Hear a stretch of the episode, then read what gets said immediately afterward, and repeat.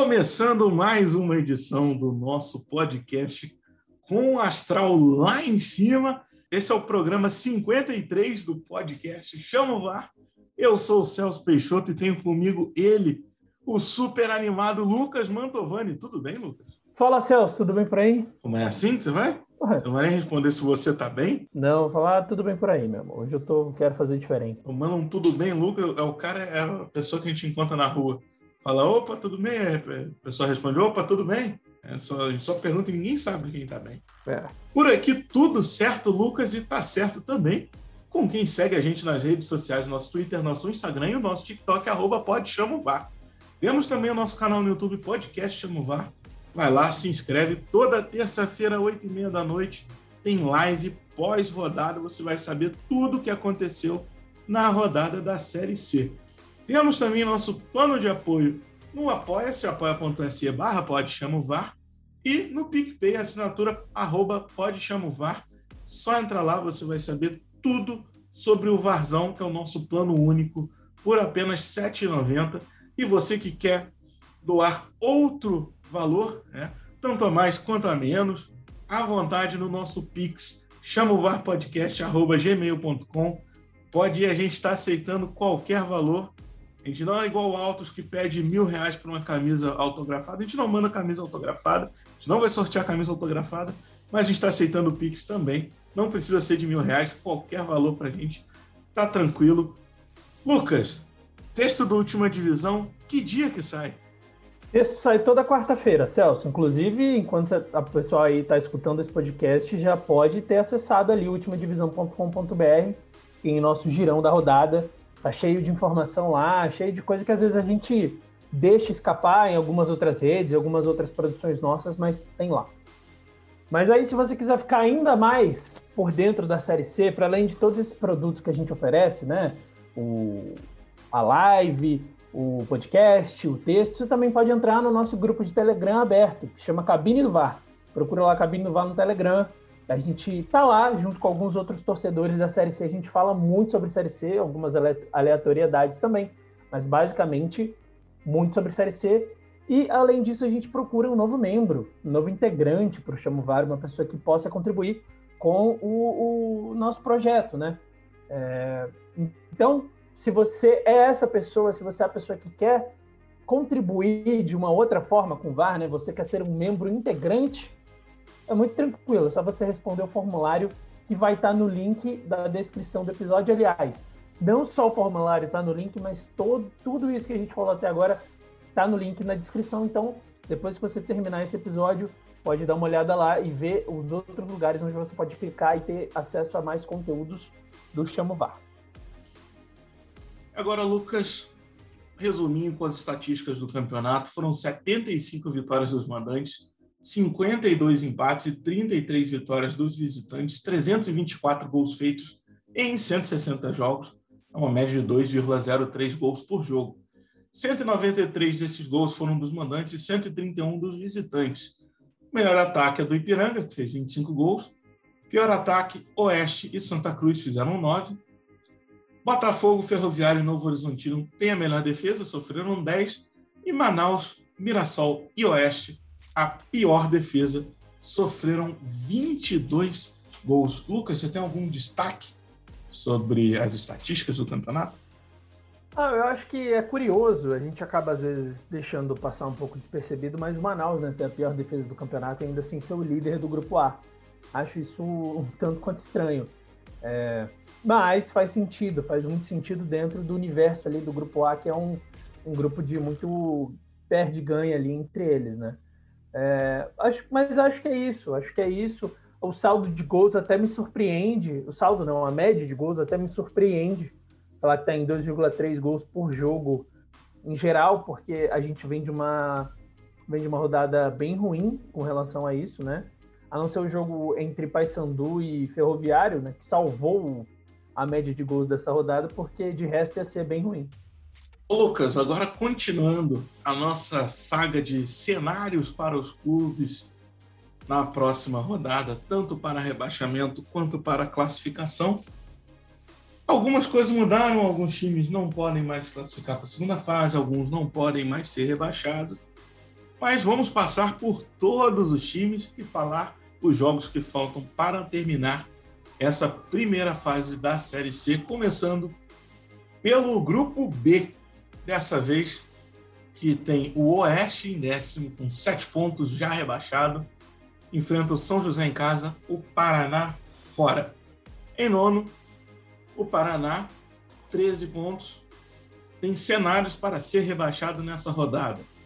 Empate ou derrota para Novo Horizontino, ou empate ou vitória do São José contra o Oeste. Qualquer um desses cenários que aconteça, Paraná está rebaixado para a Série D.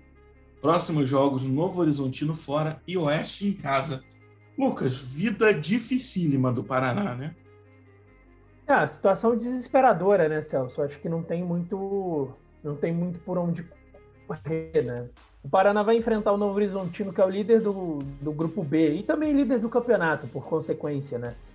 Jogando fora de casa, o Novo Horizontino que ainda não tomou gol em casa, não perdeu, e o Paraná tem que ganhar. Não existe outra opção a não ser ganhar. Só por isso já se torna uma missão extremamente complicada. Se, você adicionar isso, uma derrapada do, do São José contra o Oeste, que não é uma coisa impossível, mas é talvez improvável, já que né, o Oeste já está rebaixado, o time não consegue fazer muita coisa no campeonato, apesar de não jogar tão mal assim. Então eu acho que a situação do Paraná é desesperadora. Para mim, o time já pode começar a arrumar mala que, assim, se isso não acontecer, vai ser coisa de outro mundo. O mais provável é o Paraná ser rebaixado, se não nessa rodada, na próxima. Agora o oitavo, São José tem 19 pontos. Os cenários para escapar do rebaixamento são praticamente, são, são exatamente os cenários para o Paraná ser rebaixado que é o São José empatar ou vencer o Oeste, e o Paraná empatar ou perder para o Novo Horizontino. Os próximos jogos do São José são Oeste fora e Ipiranga em casa. Ô, Lucas, se para o Paraná tá muito difícil, para o São José tá mais tranquilo. Né? Precisa, depende só dele, né? precisa de um empate com o último colocado e já rebaixado Oeste e na última partida é contra o Ipiranga em casa, mas mesmo assim o Paraná teria que vencer as duas. Muito difícil. O São José praticamente carimbado na segunda, na Série C do ano que vem. O jogo para o São José carimbar, a permanência é esse, né? Vai jogar contra o pior ataque da competição. O time marcou nove gols só em 17, em 16 rodadas. Então, assim, é, tem que querer muito não ficar na Série C para o São José não, não conseguir pelo menos empatar, né? Porque a gente não está falando de uma vitória aqui, né? Não, é um empate. É só você, sei lá, não tomar gol do Oeste, que não é tão difícil assim. Né? Não é tão difícil você não tomar gol do Oeste. Então, é por isso que eu falo que a situação do Paraná, ela é básica, é praticamente impossível. São José, acho que com certeza consegue esse empate contra o Oeste. Agora, se não conseguir um empate contra o Oeste, o bagulho vai ficar doido. Porque por mais que o Ipiranga é, já tenha se classificado, eu não acho que o Ipiranga vai entrar para perder ou empatar a partida, talvez.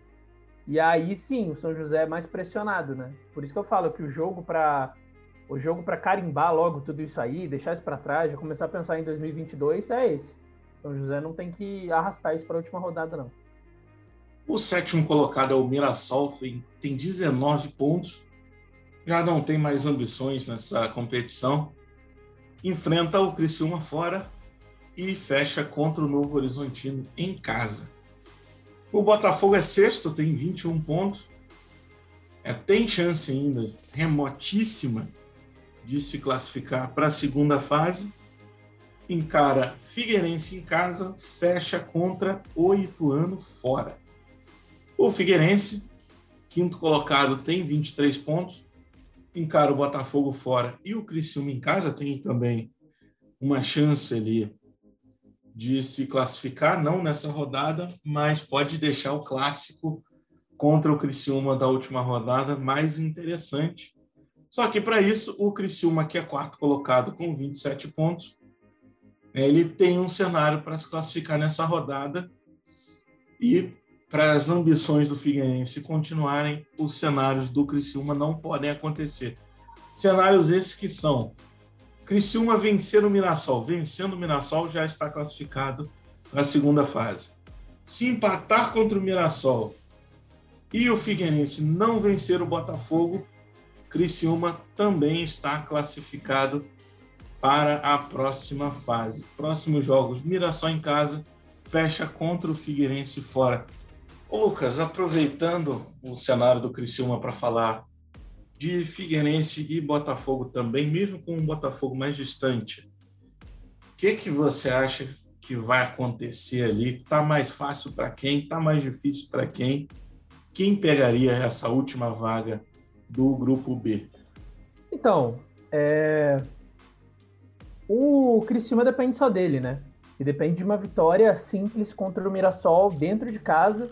Inclusive, o Criciúma é um time que está precisando meio que dar uma resposta, assim, né? Bem entre aspas, porque não vem de, de bons resultados, né? O time nos últimos três jogos perdeu 2-2, né? Perdeu para o Novo Horizontino, perdeu para o Paraná e empatou agora contra com o, o Botafogo. Então, é, acho que por tudo isso, eu acho que o Criciúma ele tem uma chance muito mais óbvia de, de chegar. Agora, a tabela do Figueirense ela é curiosa, né? Porque a tabela do Figueirense ela meio que ajuda o time no sentido de colocar o time para disputar com quem ele tem que disputar mesmo. Vai jogar contra o Botafogo e depois, dependendo de, de como for, chega na última rodada para disputar a classificação contra o próprio Criciúma, né, num clássico. Então acho que a, a, tabela do Figueirense ela não é fácil, mas ela favorece o time nesse momento de disputa, né? Agora, tudo é, é o que eu falei, tudo isso depende de um, de um Criciúma vacilar em casa. Se o Criciúma vacilar em casa contra o Mirassol, acho que o Figueirense tem mais chance de conseguir alguma coisa do que o Botafogo. O Ipiranga, terceiro colocado com 30 pontos, já está classificado, enfrenta o Ituano em casa, fecha contra o São José fora. O Ituano, 31 pontos, segundo colocado, também classificado, tem o Ipiranga fora, fecha contra o Botafogo em casa. E Novo Horizontino, que é o líder com 33 pontos, classificado também, pega Paraná em casa, fecha contra o Mirassol fora. Agora no grupo A, temos mais times brigando contra o rebaixamento. Um deles, o Santa Cruz, último colocado, 11 pontos. Tem alguns cenários para ser rebaixado nessa rodada, que é empatou ou perdeu para o Tombense, está rebaixado. Se Jacuipense venceu o Botafogo, Santa Cruz rebaixado. E também empate do Floresta contra o Volta Redonda, Santa Cruz rebaixado. Próximos jogos são Tombense fora e Botafogo em casa. Lucas, cenários do Santa Cruz, o que, que você tem a dizer? É muito parecido com o Paraná, né?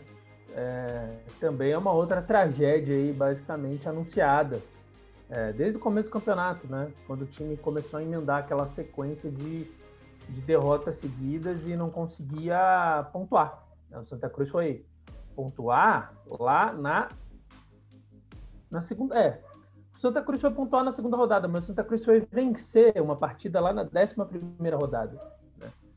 Então, teve uma sequência também de cinco derrotas seguidas entre a sexta e a décima temporada, entre a sexta e a décima rodada. Então, assim, acho que é uma tragédia anunciada. O Santa Cruz, para mim, vai ser rebaixado nesse grupo. São duas vagas. Acho que se ainda fosse uma vaga só, talvez ainda, né? Mas com duas vagas, eu acho que o Santa Cruz tem, tem um caminho já bem decidido aí. Até porque, além de depender dele, o que é um grande problema, depende, por exemplo, de outras de outros fatores, né? Depende que o Floresta vacile, depende que o Jacuipense vacile. Não são coisas impossíveis de acontecer, mas acho que a parte principal é o Santa Cruz precisa vencer o Tom Bense fora de casa, né? E isso vai ser muito difícil, até porque o Tom Bense não é um time que perde em casa, né? O Tom ainda não foi derrotado em casa, ganhou quatro, empatou quatro. Então é um jogo dificílimo. Mas para o Tom esse jogo é muito importante também, né? Vai jogar, vai jogar em casa essa partida para se classificar uma partida que precisa vencer a qualquer custo. Acho que vai ser um, um confronto muito difícil para Santa Cruz e acho que inevitavelmente o Santa cai nessa rodada. O Jacuipense é o nono, tem 15 pontos. Tem também cenários para ser rebaixado nessa rodada, que é empatar ou perder para o Botafogo e o Floresta vencer o Volta Redonda. Acontecendo esses resultados, Jacuipense cai para a quarta divisão. É, esse aí é o resultado que rebaixaria tanto Jacuipense quanto Santa Cruz já nessa rodada. Mas próximos jogos do Jacuipense, Botafogo fora, fecha contra o Altos em casa. Lucas, um pouco menos difícil para o Jacuipense, mas igualmente difícil. É, se a reta final não está tão tranquila assim, acredito que Jacuipense caia, se não nessa rodada ou na próxima. O que, que você acha? É, acho que o Jacupa, se a gente estivesse falando antes da, da, da, rodada passada, acho que a gente falaria também que o, o rebaixamento do, do grupo A está basicamente definido, né? Com Jacuipense e Santa Cruz. Teve essa vitória do Jacuipense para cima do Volta Redonda, que foi extremamente inesperada, eu acho, para dizer o mínimo, né? E acho que isso deu um gás pro, pro, pro Jacuipense, tinha um, encostou no Floresta, tá só a dois pontos. Tem uma questão de saldo de gols, é verdade, mas enfim, também dá para passar no número de vitórias, o que é muito difícil, porque o Jacuipense só tem duas vitórias até agora no campeonato, né? Então, é muito complicado. Eu acho que um cenário em que o Jacuipense empate e o Floresta também, isso leve para decisão aí na última rodada, para mim é o mais plausível, sabe? Mas também não, não duvidaria de a gente ter, sei lá, dois rebaixados nessa rodada já. Floresta, que é o oitavo, tem 17 pontos e os cenários são para escapar do rebaixamento nessa rodada, que é vencer o Volta Redonda e empate ou derrota do Jacuipense contra o Botafogo. Próximos jogos são Volta Redonda em casa, fecha contra o Ferroviário fora.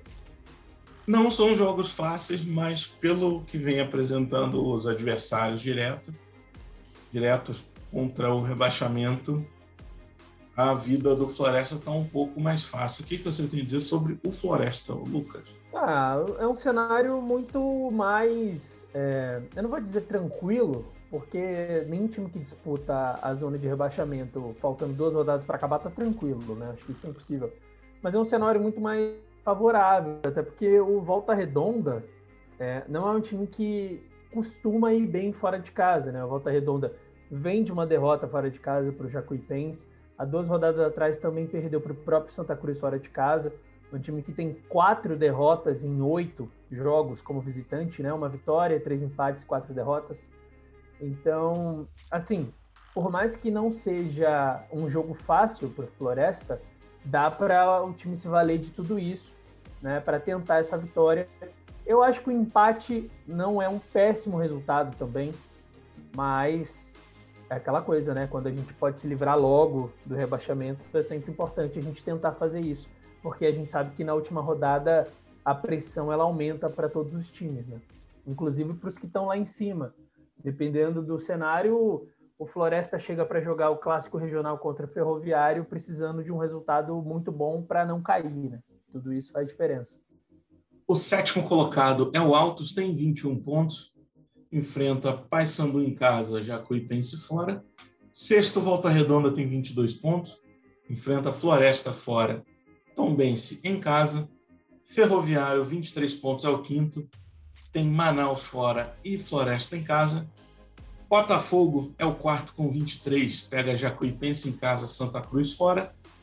Tombense terceiro com 24, tem Santa Cruz em casa e Volta Redonda fora. Paysandu em segundo com 24 também, tem Altos fora e Manaus em casa. E o Manaus, que é o único que tem cenário para se classificar nessa rodada, tem 25 pontos e precisa vencer o Ferroviário.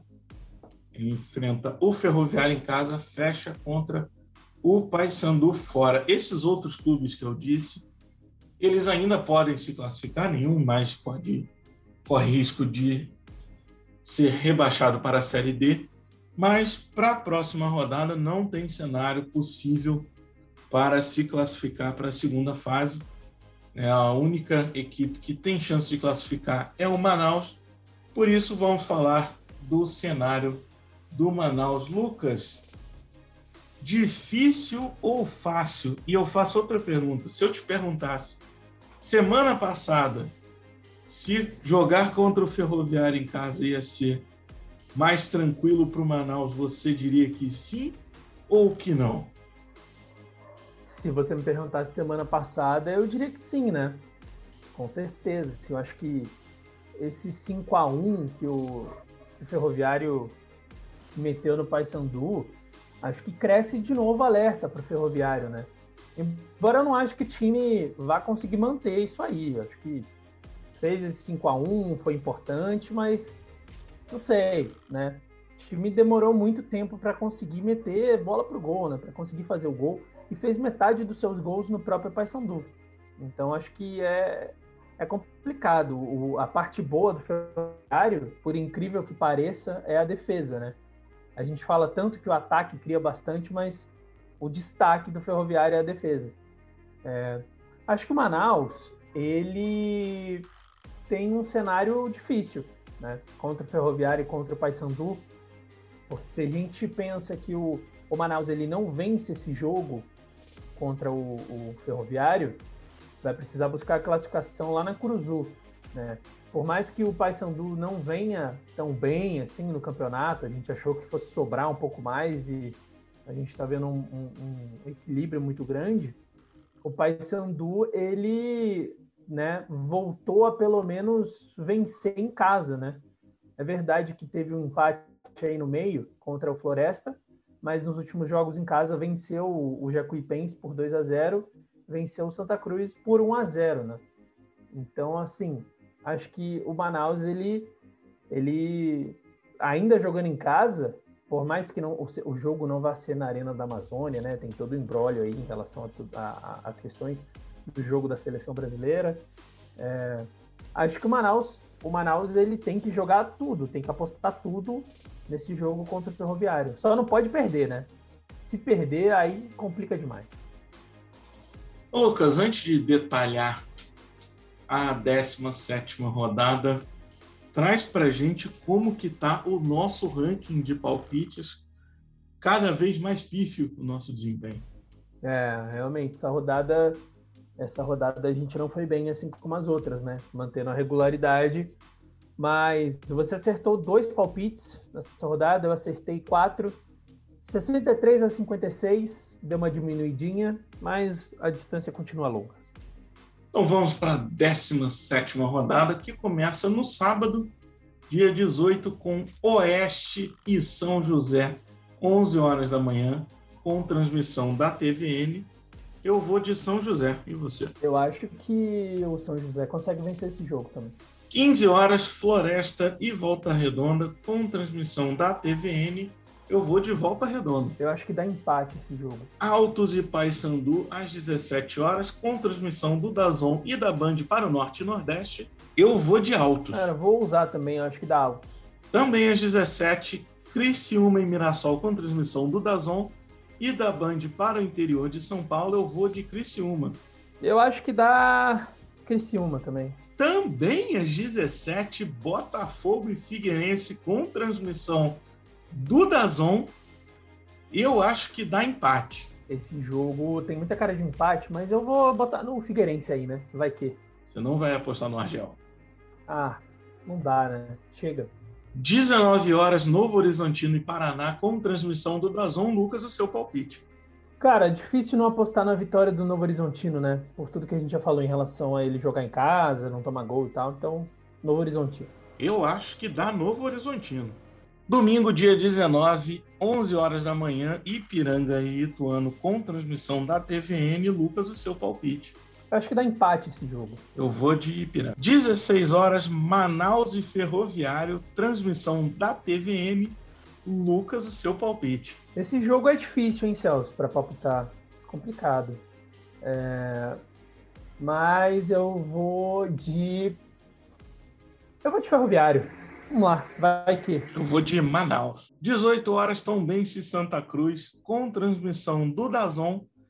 Lucas, seu palpite. Ah, eu vou de Tombense, né? Eu vou de Tombense também. Fechando a rodada, 20 horas, Botafogo Jacuipense com transmissão da TVN. Lucas, seu palpite. Deixa eu só ver um negócio aqui. Só para. Só para. Né? Enfim. Ah, no, no seu tempo. Muito obrigado. É, eu acho que dá empate esse jogo. Eu vou de Botafogo. É isso aí, Lucas. Final de mais um episódio, o episódio 53. Eu deixo aqui o meu abraço para você. Valeu, Celso. Um abraço para você, um abraço para todo mundo que escutou a gente, um abraço para todo mundo que vê a gente nas lives, um abraço para todo mundo que também lê os nossos textos. Nossos textos estão bombando, inclusive, no última divisão, viu, Celso? Dê uma olhada lá no, né, na, na, na, quantidade de views lá, cada vez aumenta. Muito bom, né? A gente fica feliz de, de conseguir dar, né? Dar não, de, de ajudar a Série C a ter essa visibilidade. Mas é isso aí, um abraço para geral que escutou a gente e para você também. Um abraço para todo mundo que escutou até aqui e até semana que vem.